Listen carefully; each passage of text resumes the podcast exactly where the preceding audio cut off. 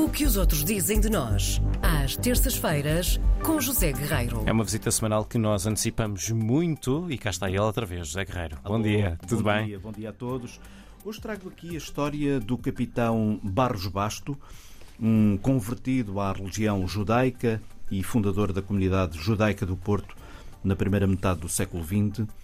Mas claro que a história começa muito antes, começa em 1496, quando o rei Dom Manuel proibiu o judaísmo em, em Portugal.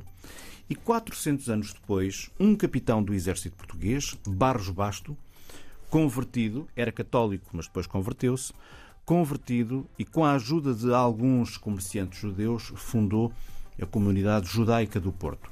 Eh, Esta história levou a um filme, ou um documentário, se quiserem. Esse facto foi eh, relembrado há dias nas páginas do jornal israelita eh, Jerusalem Post. O filme chama-se Sefarad.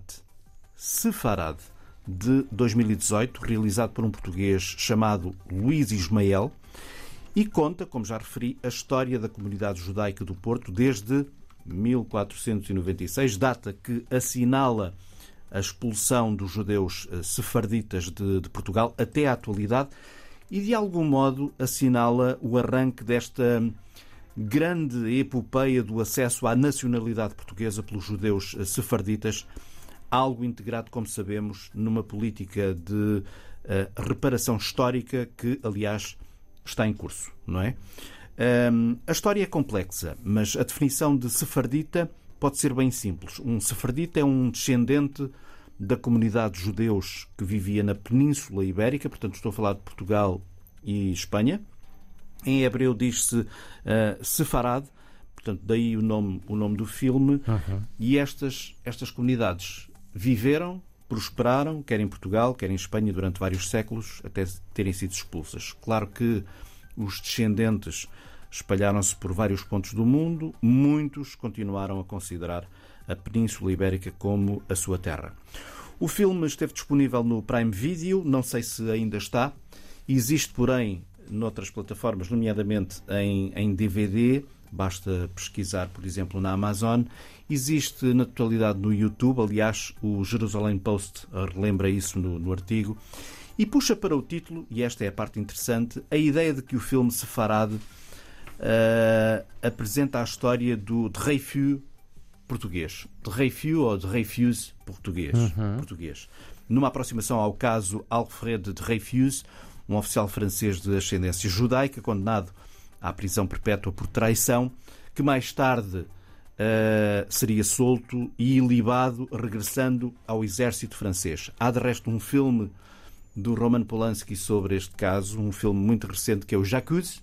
Jacuz. J'accuse. Eu acuso. Eu acuso, que eh, por sua vez é um, uma referência a um artigo que o escritor Émile Zola escreveria num jornal, o Aurora, para defender justamente o capitão de Dreyfus. O Jerusalem Post escreve que Basto, o nosso capitão Basto, o português, depois de se ter convertido, foi injustamente caluniado e demitido também do seu posto militar na década de 1930, justamente por ser judeu ou ter ascendência judaica ou ter sido convertido ao judaísmo. Portanto, uma situação que causou na altura grande perturbação na comunidade judaica, eh, sendo conhecido então como o Dreyfus português, em consequência desses, na sequência desses eh, acontecimentos. O Jerusalem Post conta esta história, vale a pena ler e vale a pena descobrir a história que, por certo, deste capitão, o capitão Barros Basto, que por certo muitos não conhecem. Eu não Era o meu conhecia. caso também, sim. Eu não conhecia.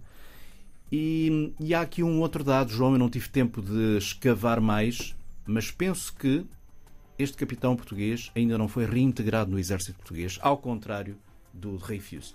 Portanto, há aqui ainda uma ponta solta, tratarei de investigar. Se for caso disso, na próxima terça não voltaremos forçosamente a este, a este tema, Mas fazes uma notinha. mas só. faço uma nota. Muito bem, está Muito bem. feito então. Fomos aos eh, confins históricos do país para conhecer esta história que os outros dizem de nós com o José Guerreiro. Até para a semana. Até para a semana.